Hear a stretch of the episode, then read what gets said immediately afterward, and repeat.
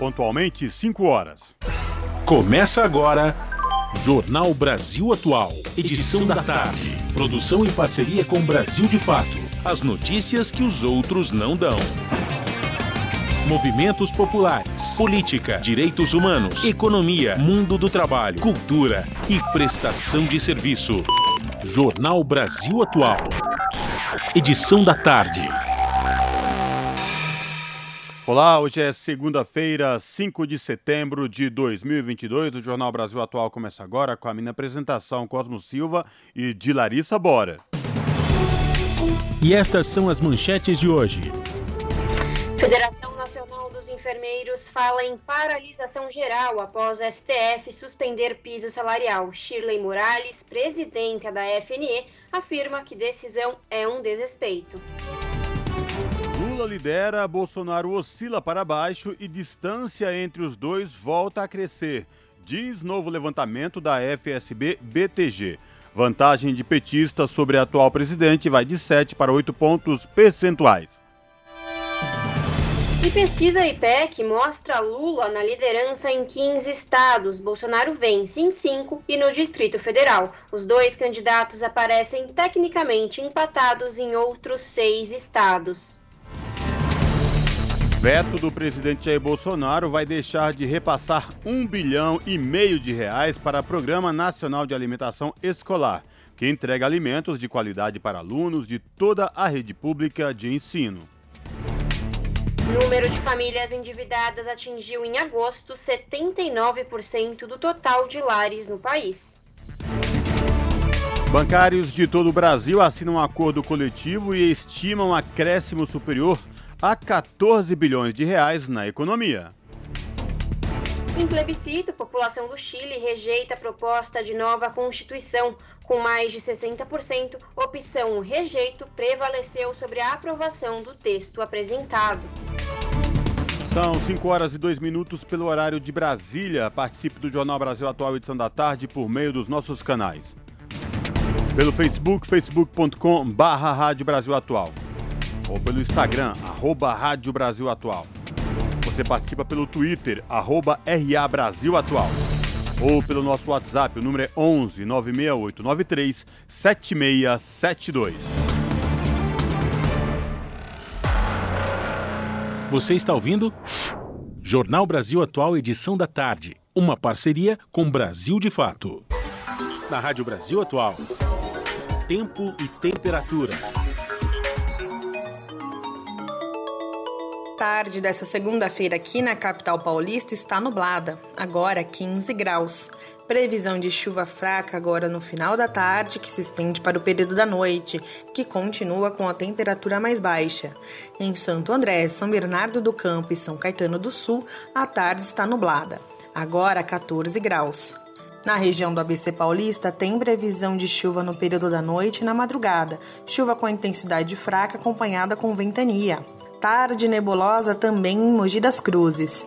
Agora os termômetros marcam 15 graus. O vento já está mais forte e tem previsão de chuva no período da noite na região de Mogi. E em Sorocaba, interior de São Paulo, a tarde dessa segunda-feira de sol entre nuvens. Agora 21 graus. À noite o tempo continua com muitas nuvens e pode chover fraco em algumas localidades. Logo mais eu volto para falar como fica o tempo nesta terça-feira na Rádio Brasil Atual. Está na hora de dar o serviço. São 5 horas e 4 minutos. Vamos saber a situação do trânsito na cidade de São Paulo no fim desta tarde de segunda-feira. A CT, que é a Companhia de Engenharia de Tráfego aqui da capital, informa que são 22 quilômetros de lentidão em toda a cidade de São Paulo. As regiões que apresentam maiores índices de lentidão, sul com 11 km e centro com 6, centro com 6 km, respectivamente. Situação de tranquilidade para quem pretende pegar o metrô nesta tarde de segunda-feira. O metrô informa que todas as linhas operam com situação de tranquilidade, os passageiros não vão encontrar nenhum problema.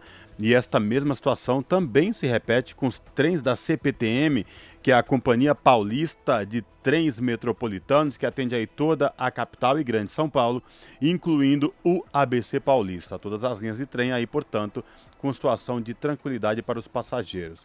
E situação de tranquilidade para quem sai de São Paulo rumo à Baixada Santista pelas rodovias Anchieta e Imigrantes.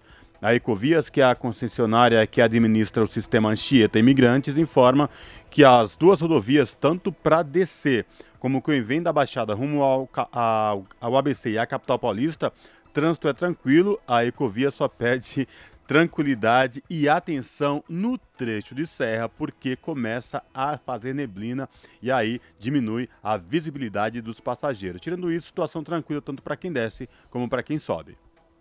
Até a tia Maria ouviu pra dona Valda. Sintoniza no dia. A Rádio Brasil Atual, lá tem jornalismo de verdade. E tem música de primeira, 100% brasileira. Sem preconceito e sem jabá. É a Rádio Popular. De um povo sem medo de viver e de cantar. Avisa a todos, dá um salve, manda um zap. Essa rádio é nossa voz. Brasil Atual 98.9. Jornal Brasil Atual. Edição da tarde. 5 horas mais 6 minutos.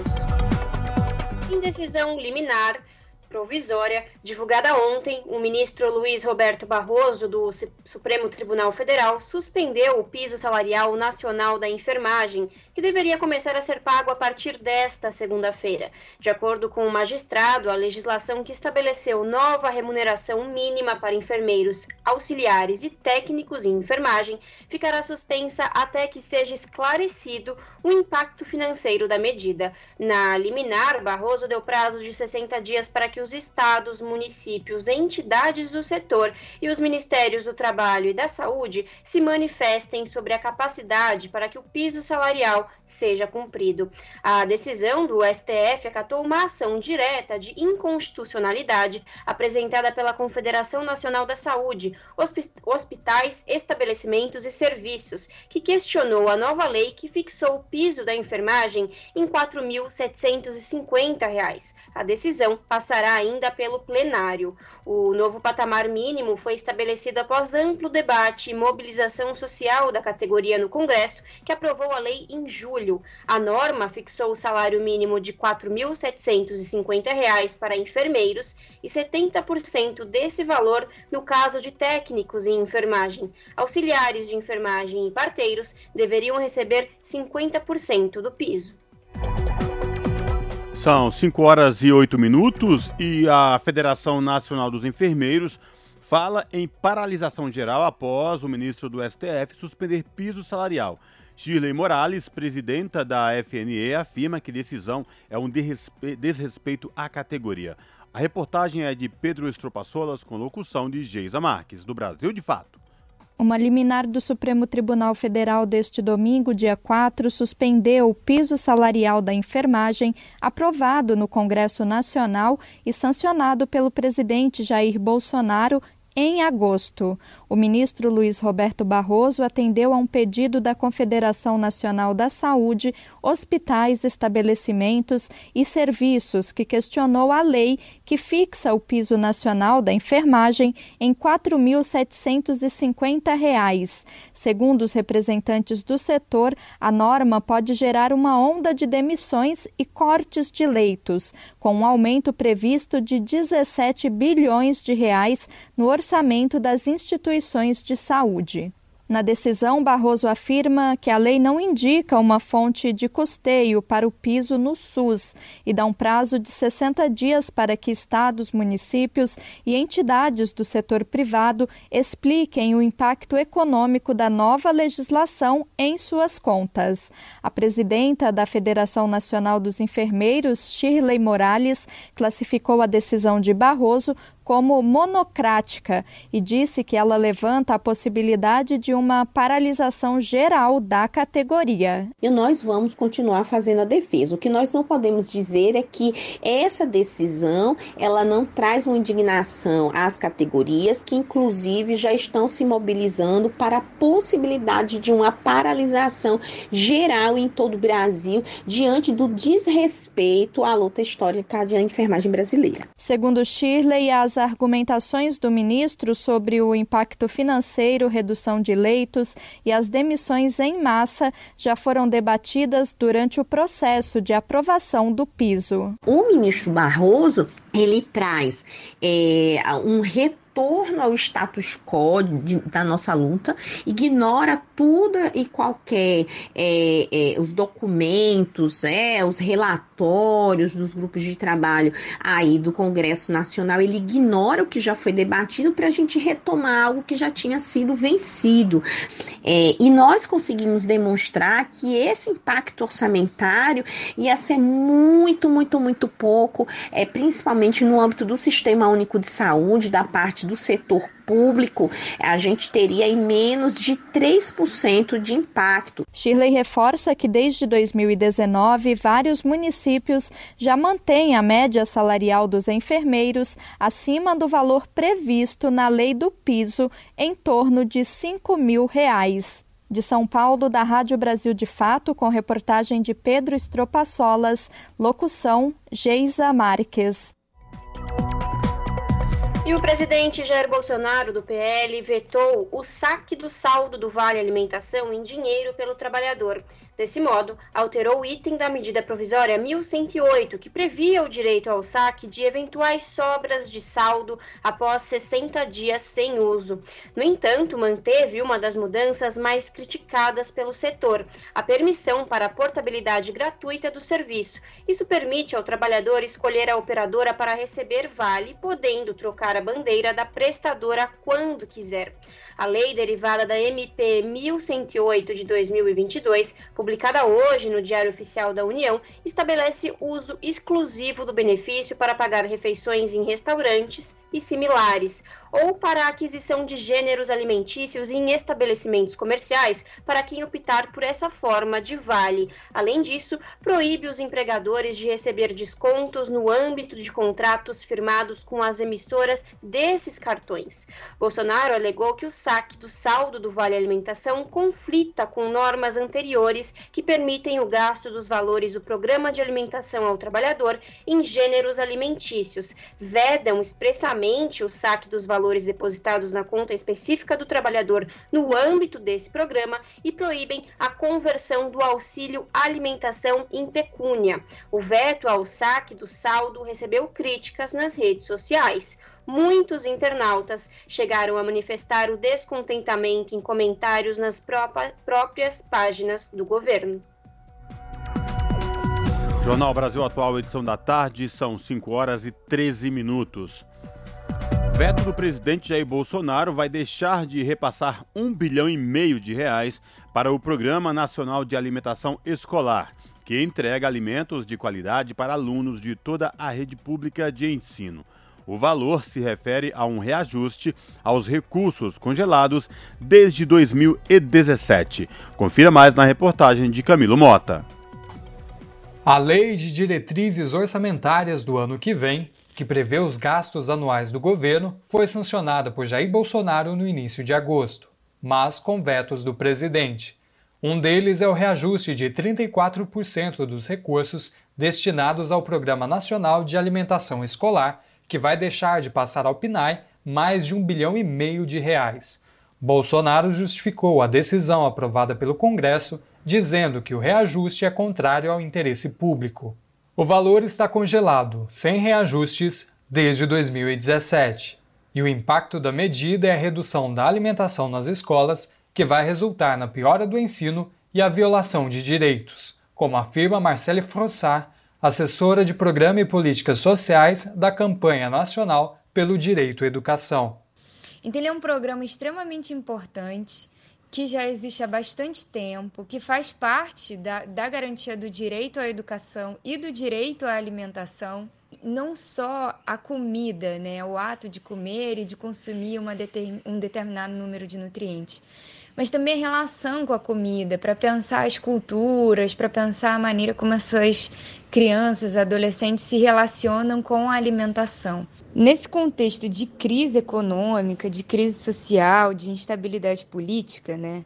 E principalmente de entrada do Brasil no mapa da fome é, e de agravamento mesmo da, da pobreza de uma maneira geral, o veto sobre o reajuste do Plano Nacional de Educação significa é, a não garantia de direitos básicos de crianças, adolescentes e inclusive de, da garantia do direito à alimentação, porque é inquestionável o, o quanto o governo tem trabalhado para que os direitos, de uma maneira geral, sejam negados, especialmente o direito à educação e o direito à alimentação. A origem do Programa Nacional de Alimentação Escolar é da década de 40, quando foi defendida a proposta de que a alimentação escolar era de responsabilidade pública. Após anos de reformulações, ganhou o atual nome em 1979. Dentre os principais objetivos, o fornecimento de merenda, a educação e a segurança alimentar através de acompanhamento nutricional e o incentivo à valorização de alimentos orgânicos ou agroecológicos, priorizando os pequenos produtores. O programa também prevê a participação da sociedade através dos conselhos de alimentação escolar, que visam zelar pela qualidade do serviço e a fiscalização dos repasses do programa, feitos através do Fundo Nacional de Desenvolvimento da Educação. A secretária de Política Agrícola da CONTAG, Vânia Marques, ressalta o impacto da medida também aos aos agricultores familiares. A gente tem dois prejuízos. A gente tem um prejuízo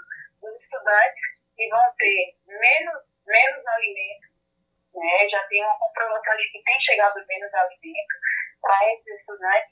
E a gente também vai ter uma perda para as famílias agricultoras que comercializam para esse programa. Hoje, a União repassa de 32 centavos a R$ 2,00 para cada aluno, aos estados e municípios. O valor é para cada dia letivo com base na modalidade do ensino, creche, pré-escola, fundamental, médio ou adulto e integral, de acordo com o censo escolar do ano anterior. A Constituição de 88 assegura o direito à alimentação escolar a todos os alunos do ensino fundamental por meio de programa suplementar, a ser oferecido por governos federal, estaduais e municipais. De acordo com o Ministério da Educação, o PNAE atende cerca de 50 milhões de estudantes da rede pública do país, e só é possível uma educação de qualidade combinada com uma alimentação de qualidade, como afirma a educadora e mestre em saúde pública, professora Alsônia Donato. Todos nós sabemos importância da alimentação, concentração das crianças, com poder de abstração, tem várias habilidades cognitivas que são facilitadas pelo consumo de alimentos. Claro, quanto mais natural, melhor, obviamente. Mas eu acho que para ilustrar nada é melhor com uma passagem do professor Paulo Freire. O professor Paulo Freire nos diz, em entrevistas, em textos tal, que é o seguinte, uh, ele passou a entender as coisas na escola, a entender melhor as propostas dos professores, começar a aprender quando ele começou a comer melhor. Quando ele tinha fome, né? Então, uh, ele não aprendia, ele sentia assim, meio burro.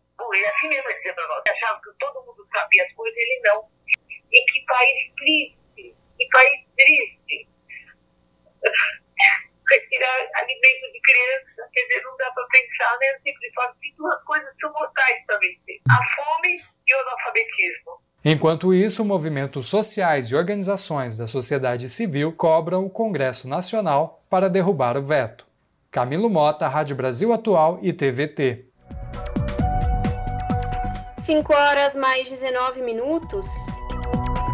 Com a convenção coletiva renovada por dois anos, os bancários estimam que o acréscimo na economia ficará em torno de 14 bilhões e 200 milhões de reais. O valor inclui reajustes, abono e participação nos lucros ou resultados. A estimativa do DIES é de que a categoria movimenta em torno de 75 bilhões e 800 milhões de reais entre massa salarial, vales, abono e participação nos lucros. Conforme Conforme aprovado pelas assembleias na semana passada, o acordo prevê 8% de reajuste neste ano e aumento maior de 10% para os vales alimentação e refeição, abono em 14ª sexta alimentação de mil reais, 13% de reajuste na parcela adicional da PLR, reposição da inflação estimado em 8,83 nos demais valores fixos e tetos na PLR. Além disso, para o ano que vem, está garantido o reajuste pelo INPC, mais 0,5% de aumento real em todas as cláusulas econômicas. Os representantes dos bancários lembram que todas as cláusulas da convenção coletiva foram mantidas e com inclusão de itens como a regulamentação do teletrabalho, que prevê o controle de jornada, direito à desconexão, fornecimento de equipamentos, promoção da saúde do trabalhador e inclusão de todos os benefícios do acordo. A convenção também trata de combate à violência sexual e prevenção à violência contra a mulher. Prevê ainda discussão sobre metas e assédio moral em reuniões específicas por banco. De acordo com cálculos da subseção do DIESE na Contraficut, o acordo dos bancários representará um total estimado em 14 bilhões e 200 milhões de reais a mais na economia até agosto de 2024, quando deverá ser fechado o próximo acordo. Apenas o reajuste de 8% neste ano soma aproximadamente 4,2 bilhões de reais, com elevação da massa salarial da categoria para 56,4 bilhões de reais.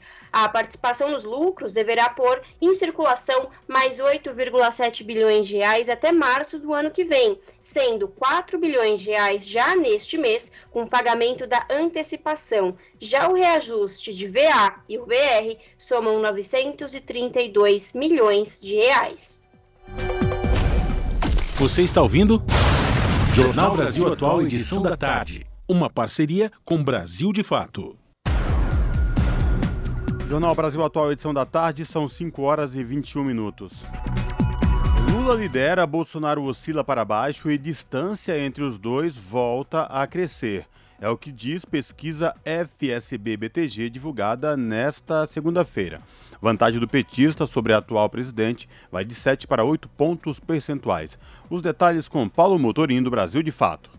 Nova pesquisa eleitoral realizada pela FSB Comunicação, contratada pelo banco BTG Pactual, divulgada nesta segunda-feira, mostra que a distância entre Luiz Inácio Lula da Silva e Jair Bolsonaro voltou a crescer. O ex-presidente Lula, candidato à presidência pelo PT, tem 42% das intenções de voto no primeiro turno das eleições deste ano, contra 34% do atual presidente, candidato à reeleição, Jair Bolsonaro, do PL. A distância entre os dois aumentou um ponto percentual em relação ao último levantamento do Instituto, publicado em 29 de agosto, quando o petista apareceu com 43% e Bolsonaro com 36%. Na pesquisa de hoje, Ciro Gomes, do PDT, aparece com 8% das intenções, queda de um ponto percentual. Simone Tebet, do MDB, cresceu 2 pontos e chegou a 6%. Pablo Marçal, do PROS, Soraya Tronic, do União Brasil e Vera Lúcia, do PSTU, apareceram com 1%. Não sabem ou não responderam somam 3% dos entrevistados enquanto brancos e nulos foram 4%. Na simulação do segundo turno mais provável, entre Lula e Bolsonaro, o petista aparece com 53%, contra 40% do atual presidente. Os dois oscilaram positivamente em um ponto. A pesquisa FSB realizou 2 mil entrevistas por telefone entre os dias 2 e 4 de setembro de 2022 e está registrada no Tribunal Superior Eleitoral com o número BR 01786-2022. A margem de erro é de 2 pontos percentuais para o intervalo de confiança de 95%. De Brasília, da Rádio Brasil de Fato, Paulo Motorim. 5 horas mais 24 minutos. E pesquisas de intenção de voto para presidente realizadas pelo IPEC em 26 das 27 unidades da federação e no Distrito Federal mostram que o ex-presidente Luiz Inácio Lula da Silva, do PT, é o candidato favorito em 15 estados. Já o atual presidente, Jair Bolsonaro, do PL, lidera em cinco estados e também na capital. O placar foi atualizado no último sábado, dia 3, com a pesquisa do IPEC no Pará. Os levantamentos localizados foram realizados ao longo das últimas duas semanas. Eles são feitos de forma separada da pesquisa nacional, divulgada na segunda-feira da semana passada, dia 29, que indicou Lula em primeiro lugar na corrida presidencial, com 44% dos votos contra 32% de Bolsonaro. Na divisão por região do Brasil, os dois candidatos à presidência da República aparecem tecnicamente empatados dentro da margem de erro, que foi de 3 pontos percentuais em outros seis estados. As pesquisas localizadas mostram que a liderança de Lula ocorre em todos os nove estados da região Nordeste. O petista também tem vantagem em três dos sete estados do Norte, em dois dos quatro do Sudeste e em um dos três estados da região Sul. São eles Alagoas, Bahia, Ceará, Maranhão, Paraíba, Piauí Pernambuco, Rio Grande do Norte e Sergipe, Pará e Tocantins, São Paulo e Minas Gerais e Rio Grande do Sul. O candidato à reeleição pelo PL, por sua vez, lidera em três dos sete estados do Norte, em duas das quatro unidades da Federação do Centro-Oeste e em um dos três estados do Sul. Nesse caso, Acre, Distrito Federal, Mato Grosso, Rondônia, Roraima e Santa Catarina. Lula e Bolsonaro estão tecnicamente empatados no Amapá, Espírito Santo, Goiás, Paraná e Rio de Janeiro. São 5 horas e 26 minutos. Eleições terão três vezes mais votos em trânsito do que em 2018. Foram mais de 332 mil pedidos ao Tribunal Superior Eleitoral. Mais detalhes na reportagem de Leandro Martins. Muito mais eleitores vão votar em trânsito nestas eleições do que em 2018. O número de requerimentos cresceu 300%, ou seja, três vezes mais, para o primeiro turno do pleito de 2022. O Tribunal Superior Eleitoral recebeu mais de 332 mil pedidos. E para um eventual segundo turno, foram quase 315 mil solicitações. São Paulo é o destino onde o maior número de pessoas pretende participar das eleições, votando em trânsito no primeiro turno, mais de 82 mil eleitores. A segunda maior movimentação no primeiro turno deve acontecer no Rio de Janeiro, que registra quase 31 mil requerimentos. Este ano, mais de 26 mil militares pediram a transferência temporária de sessão no primeiro turno. Já os presos provisórios realizaram 12.900 solicitações. No caso de eleitores com deficiência ou com mobilidade reduzida, 14 mil solicitaram transferência para votar no primeiro turno em uma sessão especial com acessibilidade. Quem está no exterior não pode votar em trânsito, mas se o título de eleitor estiver cadastrado em outro país e a pessoa estiver no Brasil, poderá votar apenas para presidente da República nestas eleições. É o caso de 1.700 pessoas. Para conhecer o local onde votar em trânsito, o eleitor deve acessar o portal do TSE e clicar no link Consulta aos locais de votação para o voto em trânsito, dentro de Locais de votação, na aba Eleições 2022. Caso o eleitor habilitado para votar em trânsito não compareça à sessão, deverá justificar a ausência. Da Rádio Nacional em Brasília, Leandro Martins. 5 horas mais 28 minutos. Senadores pediram em plenário que o presidente do Congresso Nacional devolva a medida provisória que adia repasses ao setor cultural. Reportagem de Yara Farias Borges.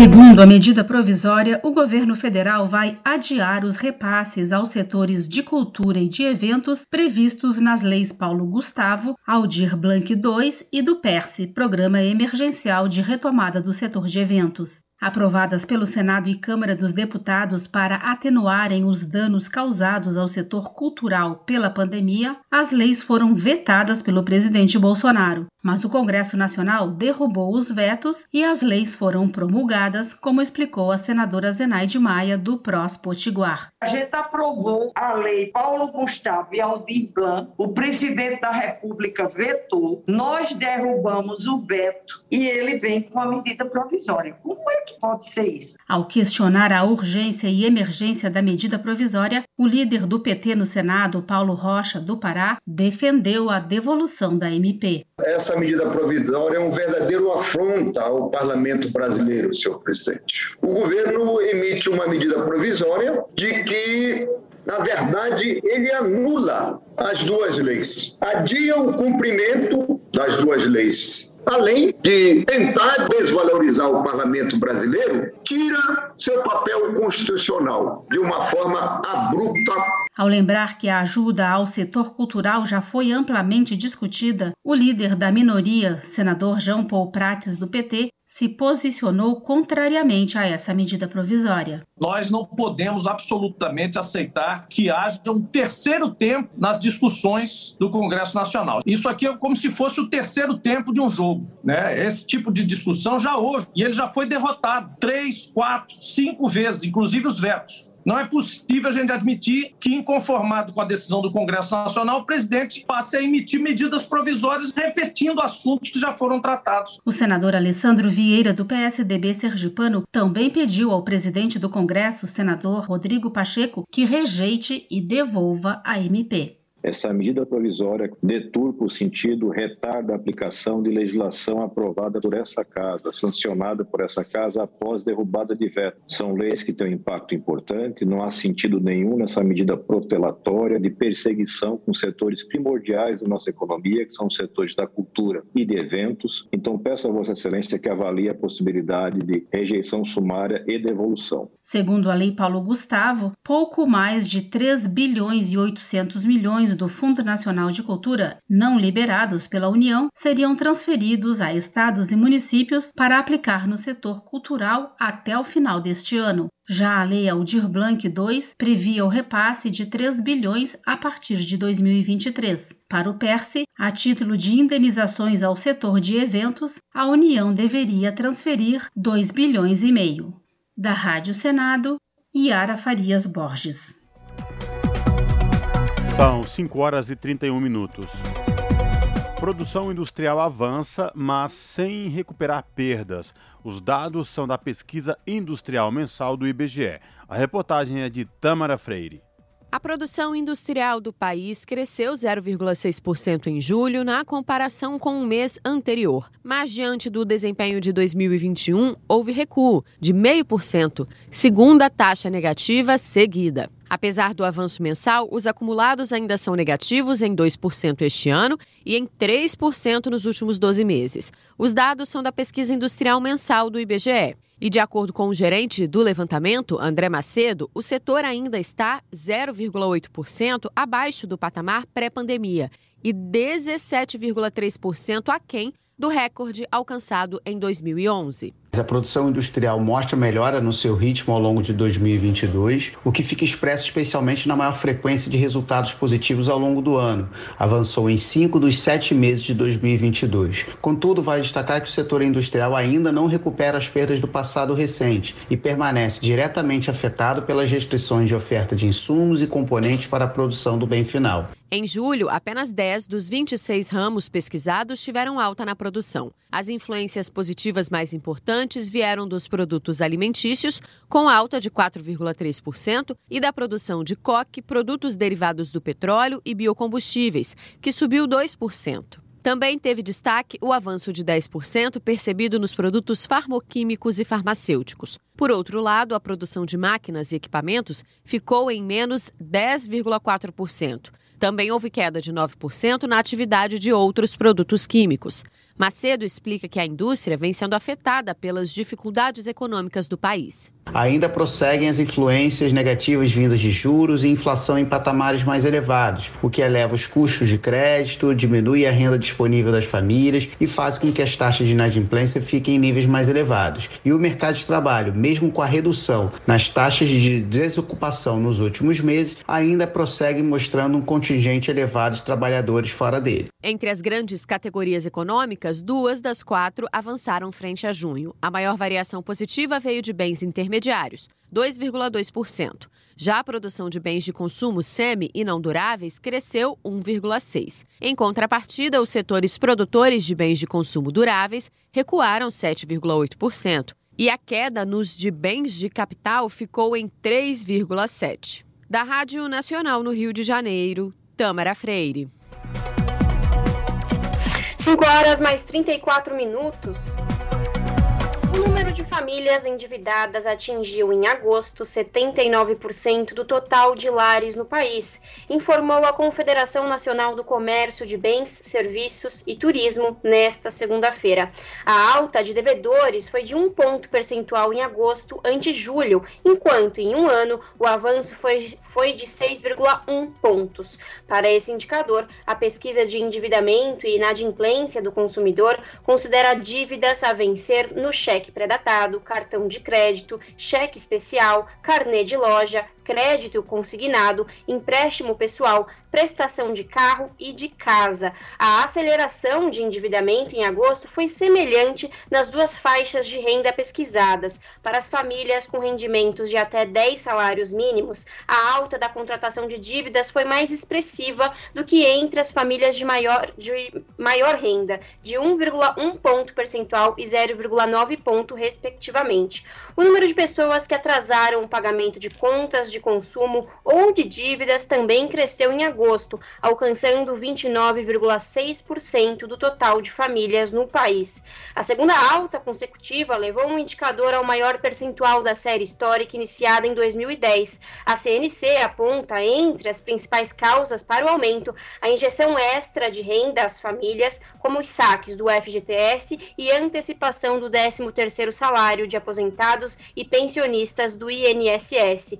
Do total de inadimplentes, 10,8% afirmaram que não terão condições de pagar contas já atrasadas, permanecendo na inadimplência.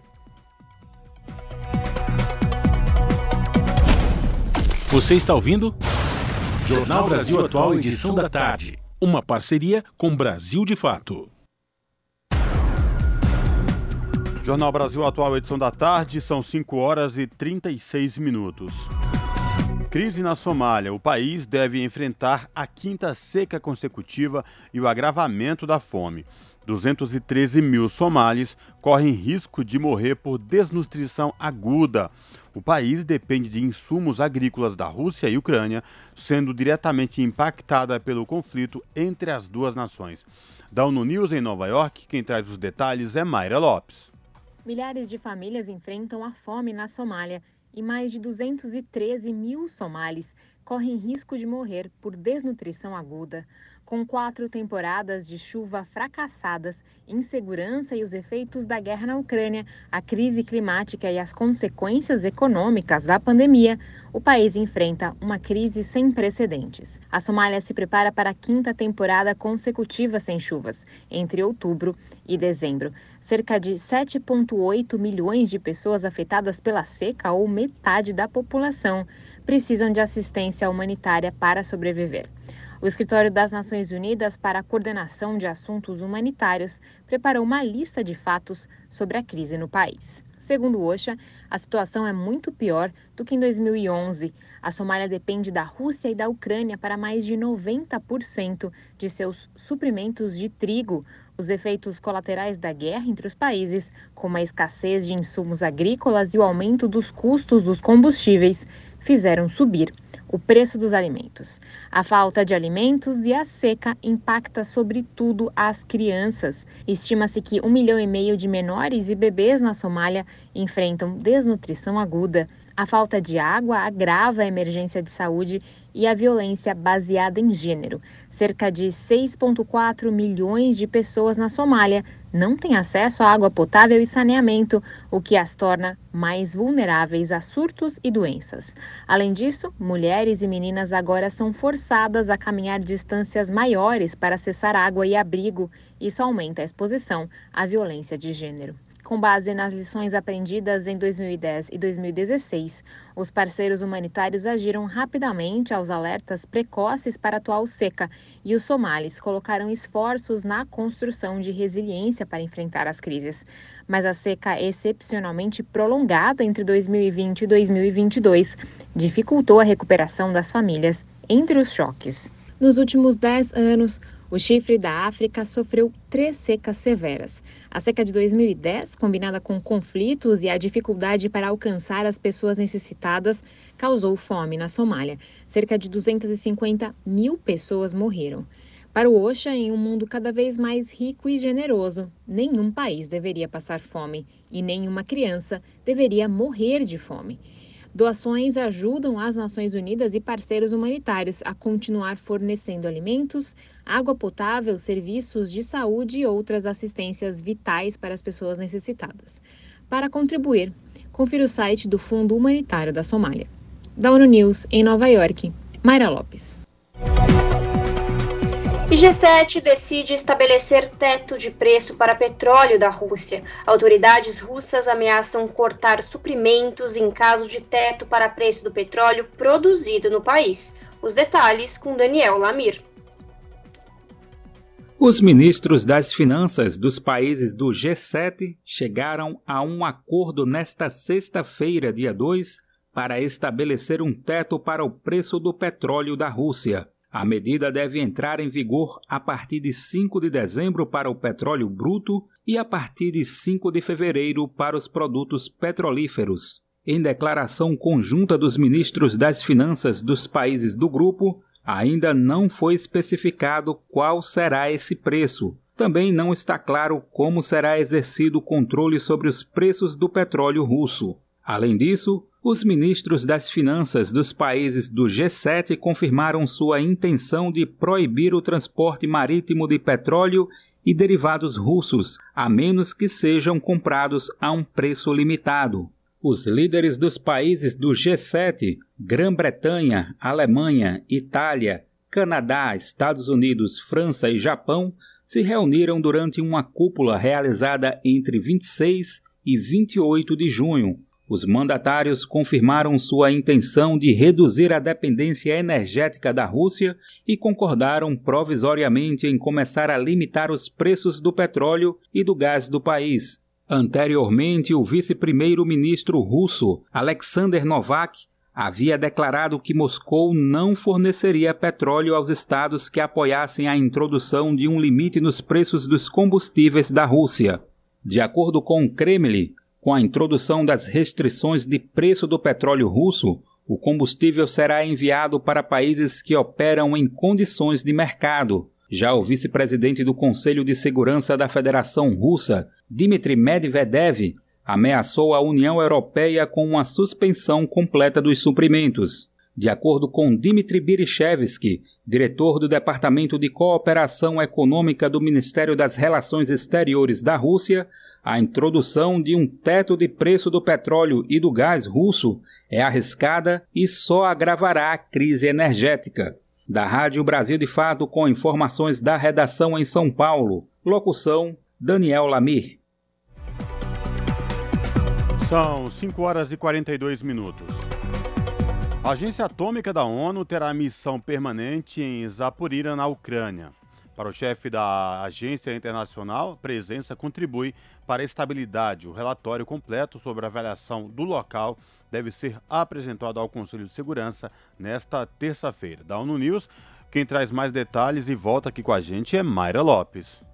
O diretor-geral da Agência Internacional de Energia Atômica falou a jornalistas nesta sexta-feira ao retornar da missão na usina nuclear de Zaporizhia. Segundo Rafael Mariano Grossi, uma parte da equipe seguirá nas instalações ucranianas até semana que vem e dois especialistas ficarão permanentes no local. Ele acredita que a permanência da EA na planta contribui para a estabilização e facilita a relação entre as partes do conflito.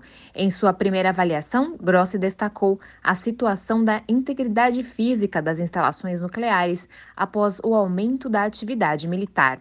O chefe da agência nuclear afirmou ser possível observar que a usina nuclear foi violada diversas vezes. Ele adicionou que os bombardeios na área são inaceitáveis e aumentam o risco de acidentes. Na próxima terça-feira, Rafael Mariano Grossi deve participar de uma sessão no Conselho de Segurança para apresentar um relatório completo sobre a situação em Zaporizhia. Aos jornalistas, ele afirmou que, embora haja danos nas instalações, as operações continuam. Uma das maiores preocupações de Grossi é sobre a segurança das equipes trabalhando na usina. Ele afirma que ucranianos e russos trabalham de forma profissional juntos, mas existe uma tensão muito grande. Segundo o diretor-geral da EA, as equipes contam com profissionais técnicos, além da força militar russa. Outro ponto de preocupação é o abastecimento de energia da planta, que sofreu com apagões desde o início da violência na região, e o abastecimento de materiais necessários para garantir o bom funcionamento da usina. Ao ser questionado sobre o acesso a todas as áreas das instalações de Zaporizhia, Grossi afirma que sente que sua visita obteve os resultados esperados. Segundo ele, sua equipe teve acesso aos locais que seriam necessários para uma avaliação técnica sobre o funcionamento seguro da usina. Mesmo com os avanços, Grossi afirma que seguirá preocupado com a estabilidade e segurança tanto das equipes trabalhando em Zaporizhia quanto da integridade física da usina até que a situação seja totalmente normalizada.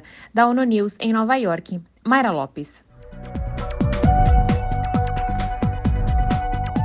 Brasil e o nosso Atual, contato agora no Jornal da Rádio Brasil Atual é com o Eduardo Olá, Marete. Prazer Eduardo falar Marete, contigo, tudo bem? É Seja bem-vindo. portal da Rede Brasil Atual, redebrasilatual.com. Marete, quais destaques do Olá, portal Marete, da prazer falar contigo, tudo bem? Seja bem-vindo. Nesta segunda-feira, início de semana. Boa tarde, Marete, quais destaques do portal da RBA você traz para os nossos né, ouvintes nesta segunda-feira, início de semana? Bom, início de semana que vem a decorrência do né? semana, né, aí no Chile, né, a população aí rejeitou um grupo de parlamentares de uma nova constituição, né, foi votado aí para entender é, foi montada uma um grupo de, de parlamentares, uma, uma é,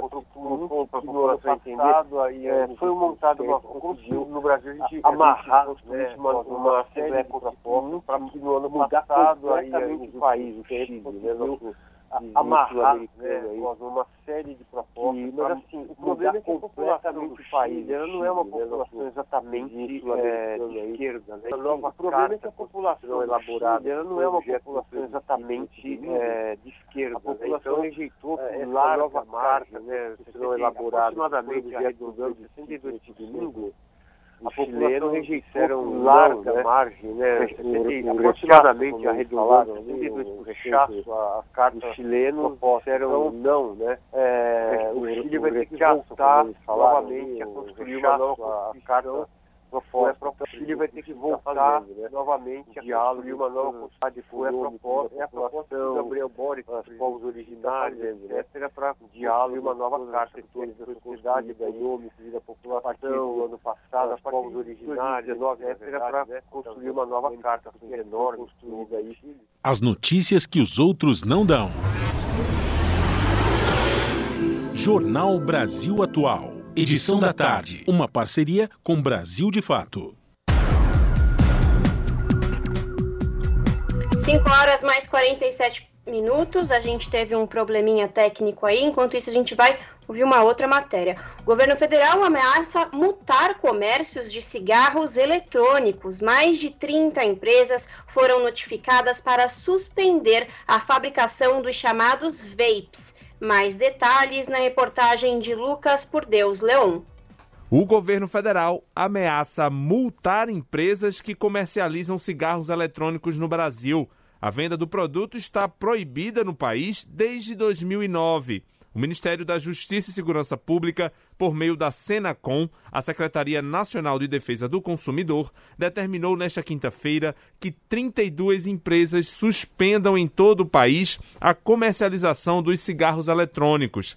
Caso não cumpram a decisão em até 48 horas, serão multadas em 5 mil reais ao dia. O coordenador da Comissão de Tabagismo da Associação Brasileira de Pneumologia, o médico Paulo Correia, opina que essa fiscalização é importante e que precisa ser ampliada. Cigarros eletrônicos são entregados comumente por deliveries, as pessoas acessam através de Instagram, redes sociais, compram através do YouTube. Então, é lógico que é uma notícia importante, mas o escopo disso tem que ser ampliado, prever casos de reincidência com multas ainda maiores, para que efetivamente essa situação promova realmente a fiscalização do que a Anvisa regulou também conhecido como vapers, os cigarros eletrônicos foram proibidos pela Anvisa devido à falta de estudos sobre a segurança do consumo, que tem crescido no Brasil, em especial no público jovem. Segundo a pesquisa Vigitel, do Ministério da Saúde, 2% dos entrevistados usavam cigarros eletrônicos em 2021, chegando a 6% na faixa dos 18 a 24 anos. O pneumologista Paulo Correia argumenta que a juventude é atraída pela falta de odor dos cigarros eletrônicos, pelos sabores e pela propaganda realizada principalmente por influencers nas redes sociais, que sugerem que o produto seria menos prejudicial que o cigarro comum, o que não é verdade. São quase duas mil substâncias químicas presentes, que incluem substâncias cancerígenas, metais, substâncias tóxicas. Quando o filamento esquenta o líquido que vai provocar, vai produzir o aerossol, metais vão para o fumante.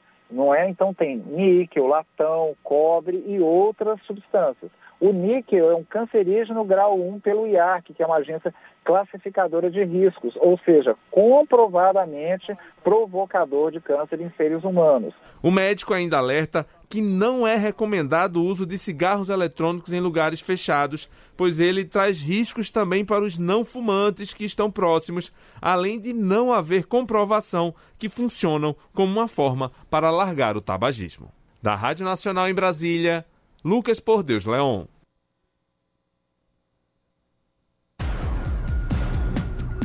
Jornal Brasil Atual, edição da tarde, são 5 horas e 50 minutos. Saúde faz ação para ter de volta certificado e erradicação do sarampo.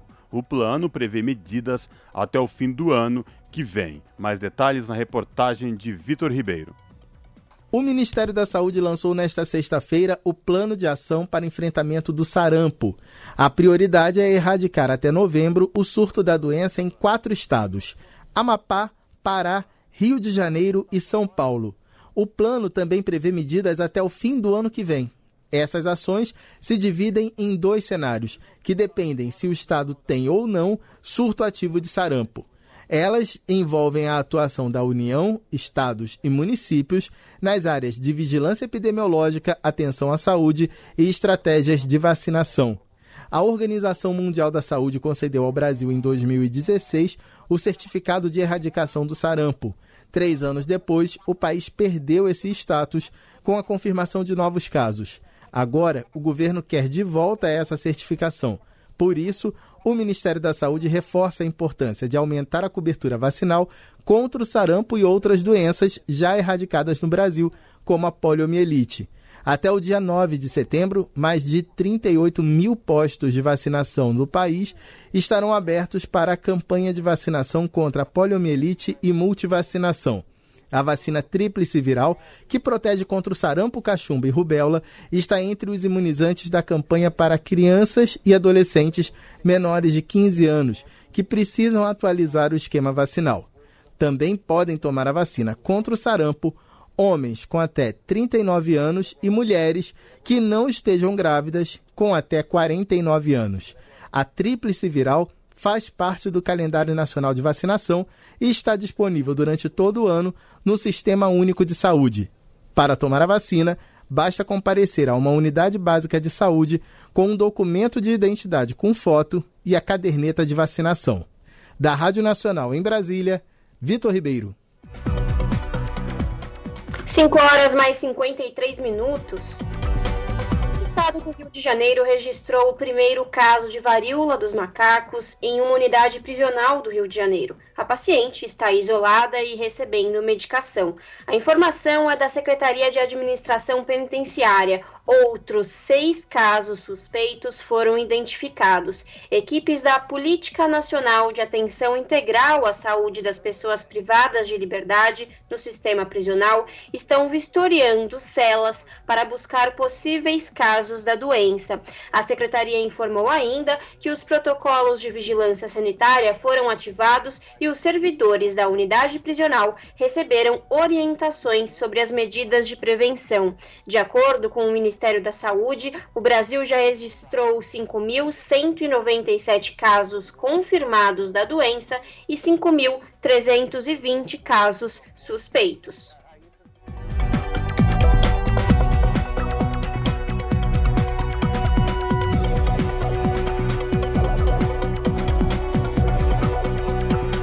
E a Fiocruz lança via expressa para aprovação de estudos sobre a monkeypox. Essa medida para acelerar a aprovação dos estudos foi feita pela primeira vez durante a epidemia de Zika vírus em 2016. Mais detalhes com a repórter Tamara Freire.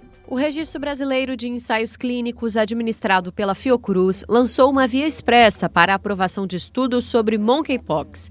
Isto significa que um processo que pode levar semanas será encerrado em menos de 48 horas. A medida foi tomada por causa do aumento no número de casos da doença, mais conhecida como varíola dos macacos. Segundo o Ministério da Saúde, o Brasil já é o terceiro país em número de casos, com mais de 5 mil notificações e cerca de 70% dos infectados são homens entre 18 e 44 anos.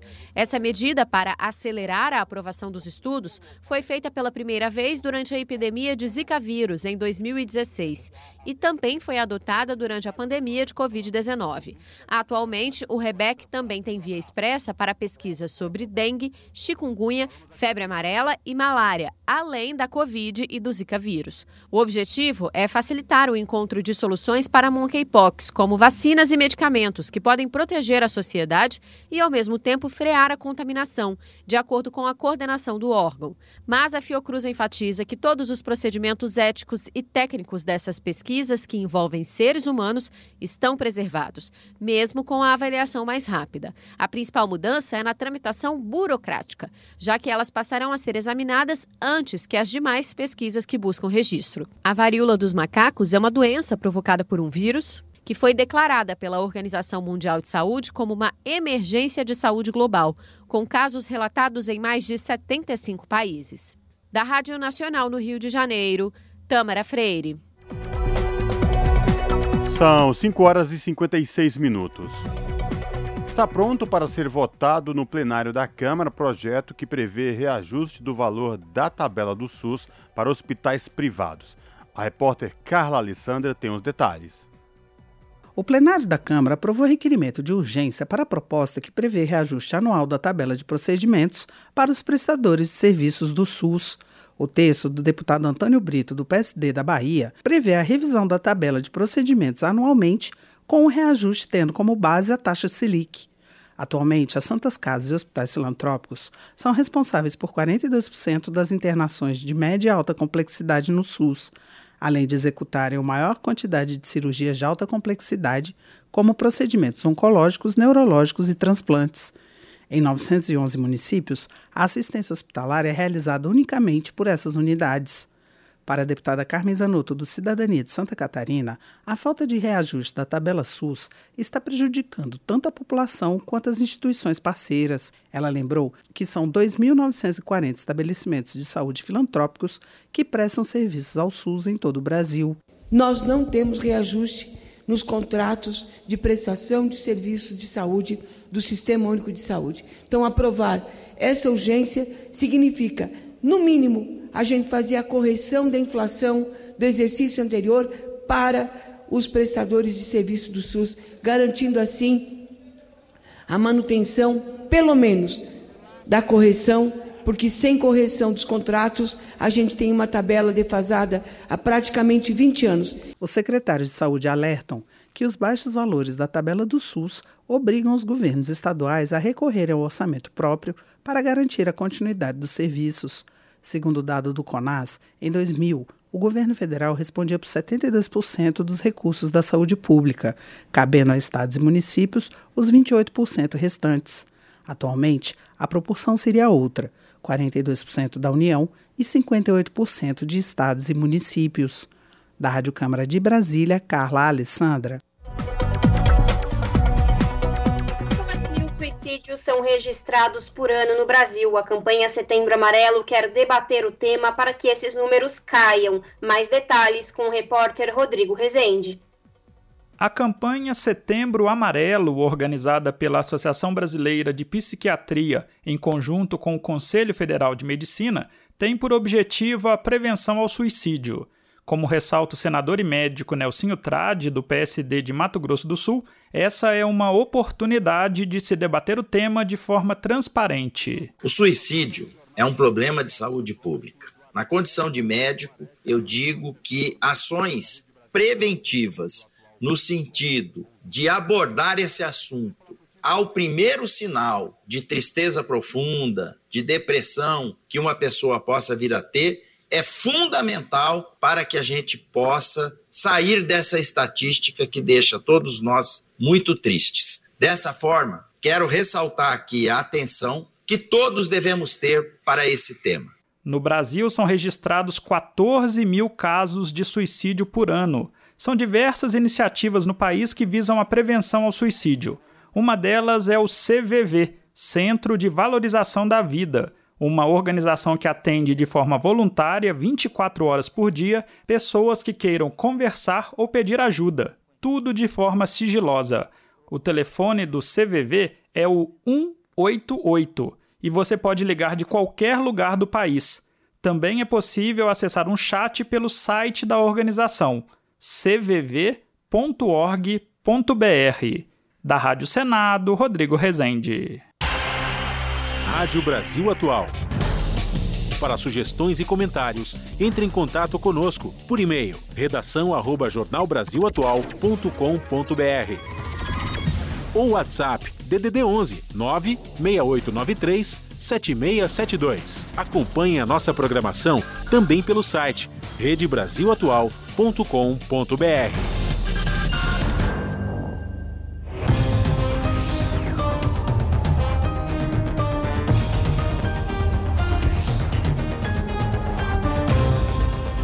Seis horas e chegou o momento da gente fazer aquela conexão com a redação da TVT para saber da apresentadora Ana Flávia Quitério quais destaques de logo mais do seu jornal, que começa pontualmente às 7 horas da noite na TVT, canal 44.1 digital em São Paulo e na Grande São Paulo, e transmitido também pelo YouTube da TVT, youtube.com barra Olá Ana Flávia, quais destaques de hoje do seu jornal?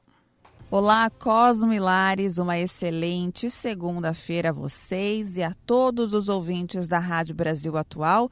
Aproveito também para desejar uma excelente semana para todos nós, que seja semana leve, dias leves, não é? Vamos precisar. Vou dizer que não serão dias quentes, mas que pelo menos seja leve.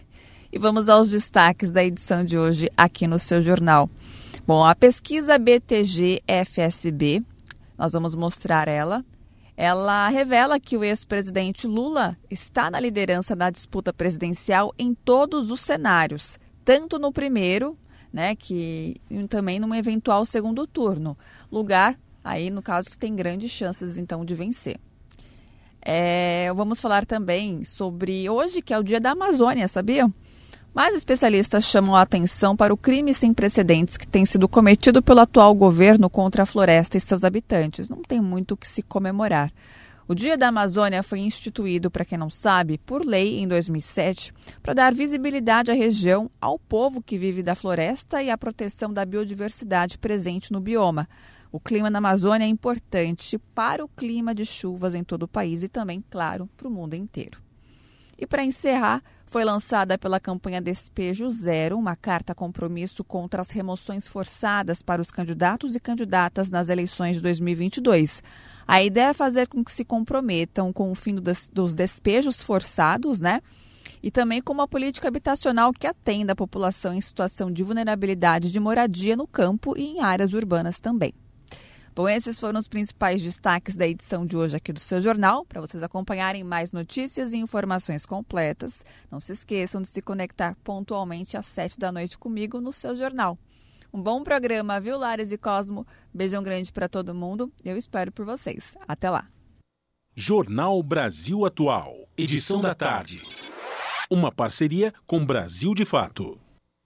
Novo! E o palhaço quem é? Os impostos fazem a gente pagar tudo caro: carne, gasolina, compras. A cada 100 reais que a gente gasta, mais de 30 são impostos. Tá na hora de acabar com essa palhaçada. Os deputados do Novo querem reduzir os impostos para sobrar mais dinheiro no seu bolso. Escolha seu deputado do Novo. Candidatos.org.br. Republicanos Maria Rosas. Muitos falam que apoiam uma maior participação da mulher na política, mas poucos partem para a ação. Se você é mulher ou entende que podemos mais, junte-se a nós. Maria Rosas 1022. Republicanos Rita Passos. Independente dos assuntos envolvidos, provamos nossa competência e comprometimento. Por todo o nosso estado, temos iniciativas e ações concretas para a melhora na qualidade de vida das pessoas. Republicanos Mal Reimage. O esporte me ensinou que precisamos estar prontos para a prova. Estou pronta para ajudar São Paulo a ter mais qualidade de vida, muito merecida pela carga de impostos que pagamos. Para a Federal, Mal Reimage 1080. Republicanos Sebastião Santos. Sou Sebastião Santos. Você já me conhece. Juntos trabalhamos para melhorar a educação, saúde, esporte, infraestrutura e geração de emprego e renda já destinei mais de 60 milhões para o estado de São Paulo. Quero continuar fazendo mais. Preciso do seu apoio e do seu voto. Para deputado estadual Sebastião Santos, 10321. Vote nos candidatos do Republicanos. Vote 10. Eu sou Edson Aparecido e quero ser senador para defender São Paulo. Não faz sentido São Paulo mandar 716 bilhões dos nossos impostos para Brasília e só voltar 47. Isso precisa acabar. Só com um pouco desse dinheiro a gente pode resolver de vez a falta de moradia aqui em São Paulo. Quando Edson ralar, lá em Brasília Vote Edson Senador 155. Coligação São Paulo para frente. Eu sou o Rodrigo, o novo governador. O que, que você faz quando tem uma dúvida? Checa no Google, né? Vai lá, dá um Google no meu nome, Rodrigo Garcia. Você vai descobrir que eu tô há 27 anos trabalhando por São Paulo. Trabalhei com cinco governadores diferentes. Casei com a minha primeira namorada, a Lu. Tenho três filhos. Você vai ver também que eu tenho quatro cachorros, dois coelhos e um gato. E lá em casa, todos convivem muito bem. Eu tô aqui para proteger São Paulo dessa guerra política que só atrasou o Brasil. Então vai, dá um Google aí. Rodrigo é. Coligação São Paulo pra frente. Vote nas candidatas do MDB. Pense nas mulheres que você ama. E se elas sofressem violência? A cada 12 minutos, uma menina é estuprada. E uma a cada três mulheres sofre violência no Brasil. Luto contra isso há mais de 20 anos e mandei para cadeia criminosos como João de Deus, Champinha e muitos agressores de mulheres. Depois de 19 anos, tiro a toga como promotora para lutar pelo fim da violência contra a mulher em Brasília. Eu escuto a sua voz, eu luto pelos seus direitos. Promotora Gabriela Mansur, 1522, deputada federal. As notícias que os outros não dão. Jornal Brasil Atual. Edição da tarde. Uma parceria com Brasil de Fato. 6 horas mais 7 minutos. E agora sim, vamos acompanhar os destaques da Rede Brasil Atual desta segunda-feira, 5 de setembro. É com você, Cosmo. E o nosso contato agora no Jornal da Rádio Brasil Atual é com o Eduardo Maretti. O Eduardo Maretti, que é repórter do portal da Rede Brasil Atual, redebrasilatual.com www.radiofobia.com.br. Olá, Marete, prazer falar contigo, tudo bem? Seja bem-vindo. Boa tarde, boa tarde, Cosmo, boa tarde, ouvintes. Marete, quais destaques do portal da RBA você traz para os nossos ouvintes nesta segunda-feira, início de semana? Bom, início de semana que é decorrência do fim de semana, né, no, no, no Chile, né, a população aí rejeitou a proposta de uma nova constituição, né, que foi votada aí por um, por um, por um grupo de, de parlamentares, digamos, é, para a população entender, é, foi montada uma. Como se no Brasil a gente, a gente construísse uma, uma Assembleia Constituinte que no ano passado, aí, nos últimos tempos, conseguiu a, amarrar né, Cosmo, uma série de propostas para mudar completamente o país, o Chile, né, nosso vizinho sul-americano aí. Que, mas assim, o problema é que a população do Chile ela não é uma população exatamente é, de esquerda, né? Então é, essa nova carta constitucional elaborada, que foi objeto de um plebiscito neste domingo, a população rejeitou por larga margem, né? 60, aproximadamente, arredondando, 62% dos chilenos disseram não, né? O, re, o, o rechaço, como eles falaram ali, o rechaço à, à carta proposta. Então, é, o Chile vai ter que voltar novamente a construir uma nova constituição que foi a proposta, é a proposta que o Gabriel Boric, o presidente do Chile, está fazendo, né? Um diálogo entre todos os setores da sociedade, econômica e da população, os povos originários, etc., para construir uma nova carta, porque é que foi construída aí a partir do ano passado, a partir de 2019, na verdade, né, com aquelas manifestações enormes que houve no Chile, eh, a população acabou majoritariamente rejeitando o outro. Agora, Marete, havia uma expectativa muito grande em torno desta nova Carta Magna que, se aprovada, iria mudar por completo a Constituição chilena. E ela trazia aí várias questões específicas no que diz respeito à igualdade de gênero, à autonomia do país em relação à água, dos povos indígenas. Na tua avaliação, quem perde e quem ganha com a rejeição dessa nova Carta Magna, Marete? Então, é, o, o, a questão da água, você, você mencionou, por exemplo, o Chile é um dos pai, é, é, uma, é uma coisa completamente absurda. O Chile é um país que não tem muita água, né? E, e assim, é, a privatizada a água do Chile foi completamente privatizada, né? Nos, nos últimos anos, aí ao longo das últimas décadas. E, e, o Chile hoje é um país em que a água é privatizada, não é um bem do Estado mais. Isso faz com que a população fique absolutamente vencida, rendida, né, por uma situação que é, você imagina você não ter água, você, você, se você quiser fazer uma plantação, se você quiser fazer um poço, né, é, você não pode, você, a água é do, é do capital, entendeu? Então é uma coisa muito complexa, é, é como se os rios no Brasil fossem, fossem da Coca-Cola, por exemplo, digamos assim, né? Nestlé, Nestlé resolve é, comprar os mananciais, então é, é a água. Mas acontece que, como eu estava falando no início, o Chile é uma é, tem uma população majoritariamente. É, com, não é majoritariamente conservadora, mas não é uma população que você possa, de repente, fazer uma constituição e aprovar várias é, mudanças. Por exemplo, eles extingui, extinguiriam o, o, Senado né, com essa reforma. É uma reforma que, que daria às populações originárias, os povos originários né, da, da, do Chile, autonomia enorme, é, daria assim, uma espécie de um como um sistema jurídico próprio para as nações indígenas ali. Isso, é, ao, ao, meu ver, né, eu acho que, assim, que teria que ir sendo construído ao, ao, longo do tempo, porque você colocar uma, uma, uma em votação sim ou não a uma, a uma coisa seria uma mudança tão radical do, do, do, do Estado chileno, isso fez com que a direita se mobilizasse, embora não tanto, né?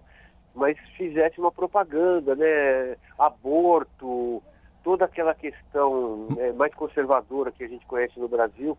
Então aí o, acontece que a população do Chile conservadora, eles foram votar e votaram majoritariamente contra. Marete? Eu, acho, eu acho que teria que ser uma, uma, uma discussão um pouco mais mais cuidadosa, para não assustar as pessoas, a classe média, por exemplo. Né? Você acha, por exemplo, que se os pontos elaborados na nova Carta Magna, e aí as pessoas podiam votar naquele ponto sim ou não, talvez alguns pontos é, não fossem tão rechaçados pela população? Por que eu pergunto é, esse tipo de questionamento? Porque em 2020, por exemplo, 78% dos chilenos votaram a favor para que, de fato, fosse elaborada uma nova Carta Magna Constitucional para o país. E agora volta como era na época do Pinochet, né? Quando foi a, a, elaborada e, e aprovada, colocada em vigor durante a ditadura do general Augusto Pinochet, né?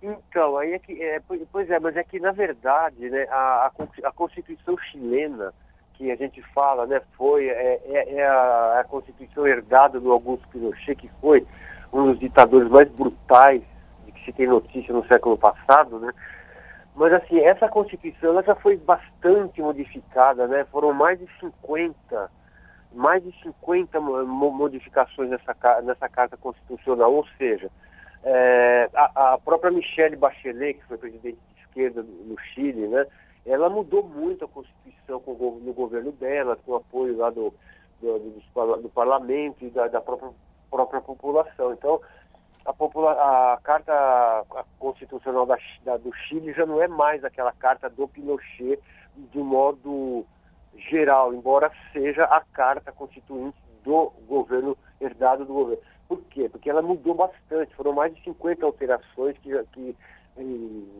reformaram completamente a Constituição. Mas é né, o, corpo, o corpo da Constituição herdada da ditadura. É verdade. Certamente, se tivesse sido feita uma carta constitucional no, ano, no mesmo ano da eleição do Boris, teria sido aprovada, né? muito provavelmente, né? a gente não sabe, mas, mas outra coisa que, que, que algumas pessoas estão criticando é assim que, uh, que o grupo, né, a, a, a, a, vamos, vamos chamar de Assembleia Constituinte, que, que, que organizou, construiu e consolidou o texto, é, era formada por uma extensa maioria é, de centro-esquerda. Aparentemente, 75% de, era, era, eram, eram pessoas ou, ou militantes ou grupos políticos de esquerda ou centro-esquerda. Quando, na verdade, essa não seria, né, segundo essas análises, né, não seria exatamente a conformação ideológica do próprio Chile como país. Né?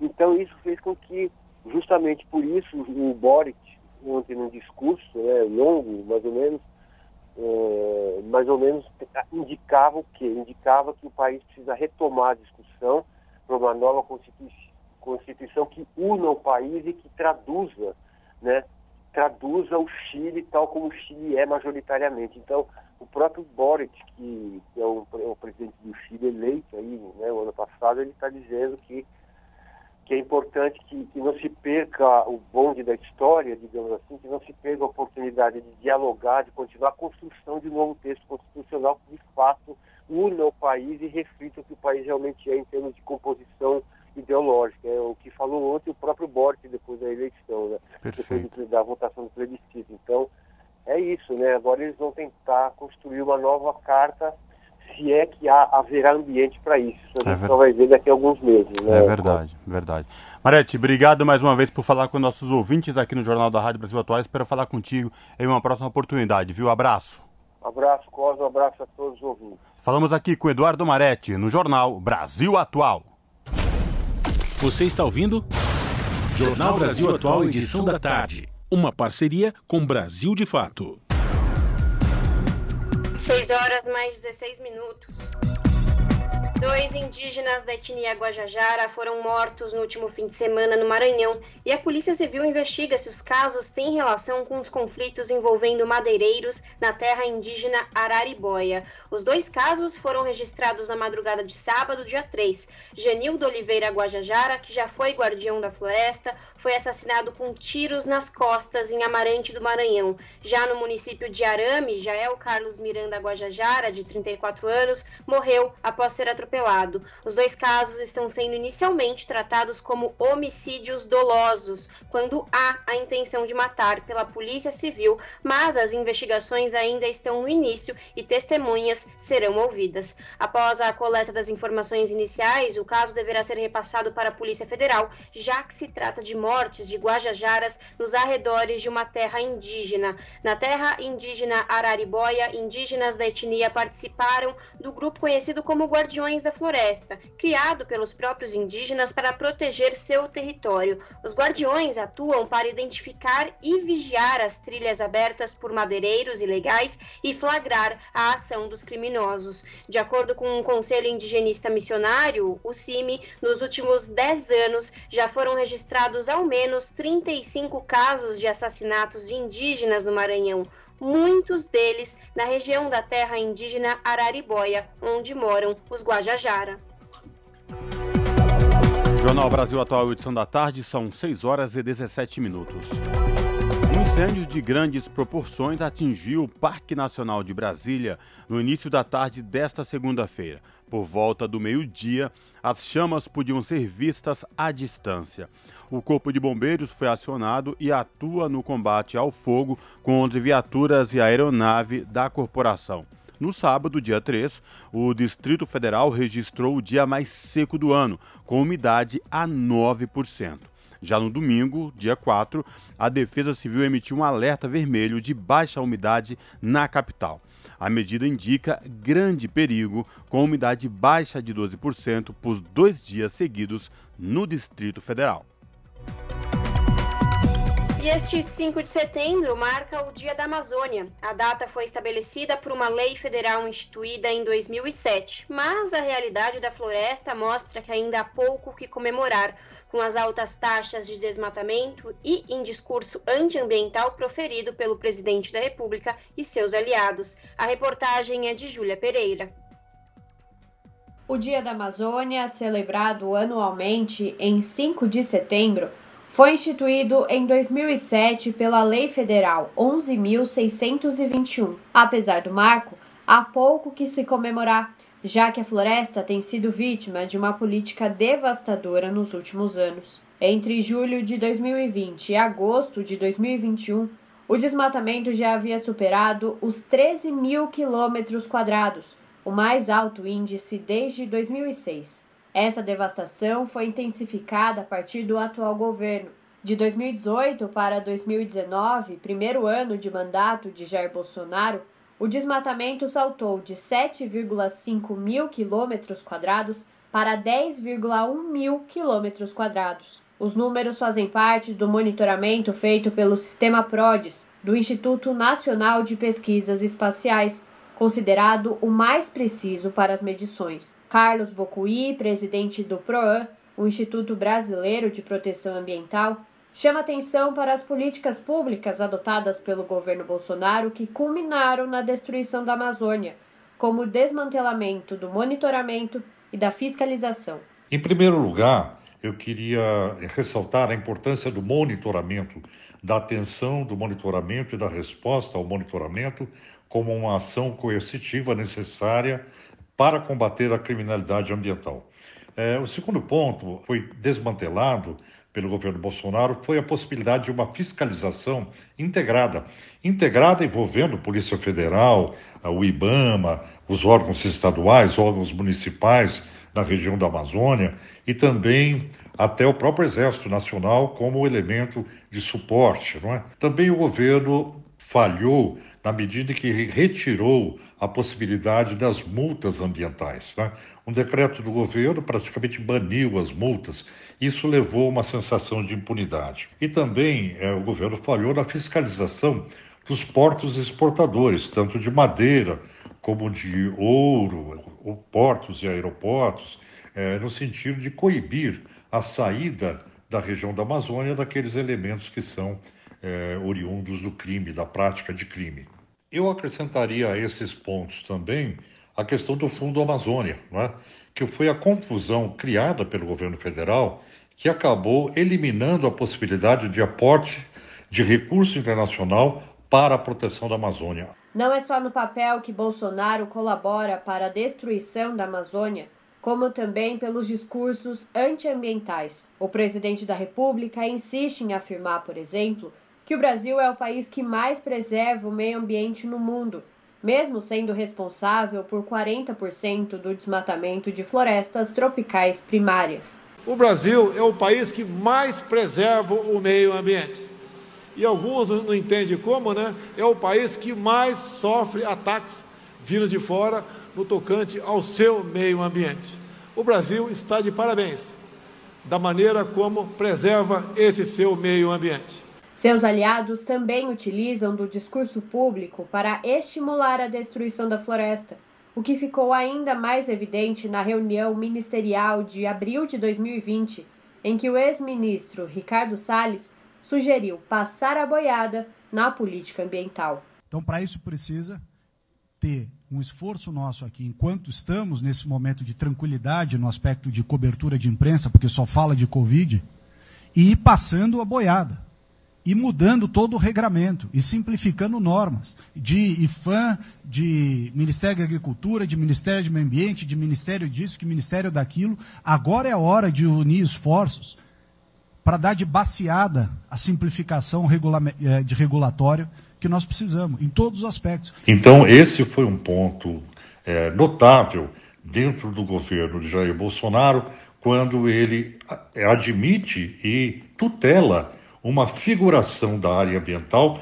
para fazer de conta que protege, quando, na verdade, estaria atendendo aos interesses econômicos dos aliados do governo, né? da base do governo, onde se abrigava o agronegócio mais atrasado do Brasil.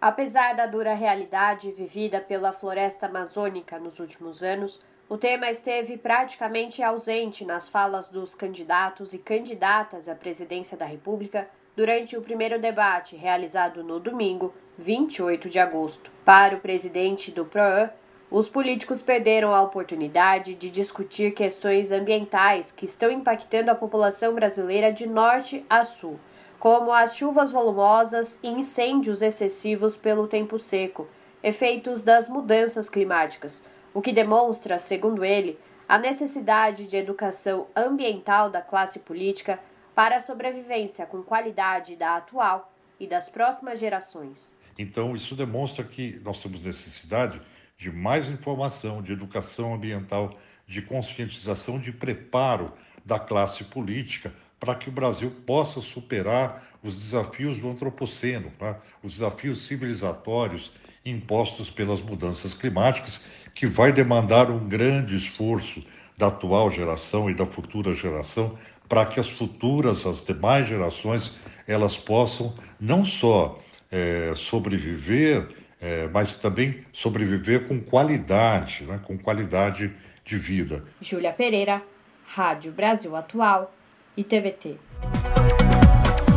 Jornal Brasil Atual, edição da tarde, são 6 horas e 25 minutos. A Amazônia vive nova dinâmica de devastação inaugurada por Jair Bolsonaro. Entenda como a destruição do bioma ganhou velocidade, alcançou novas frentes e atingiu áreas até então preservadas. A reportagem é de Murilo Pajola, com locução de Lucas Weber, do Brasil de Fato.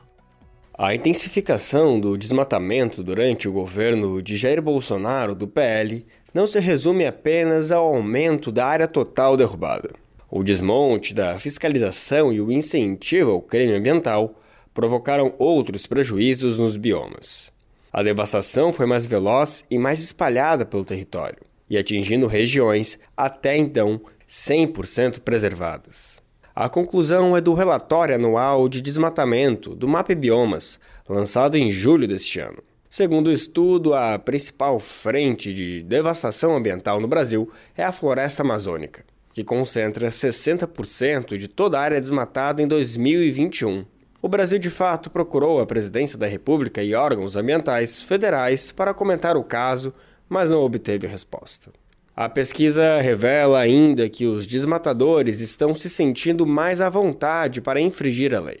Para se ter uma ideia, na Amazônia, a média de alertas de desmatamento aumentou 45%.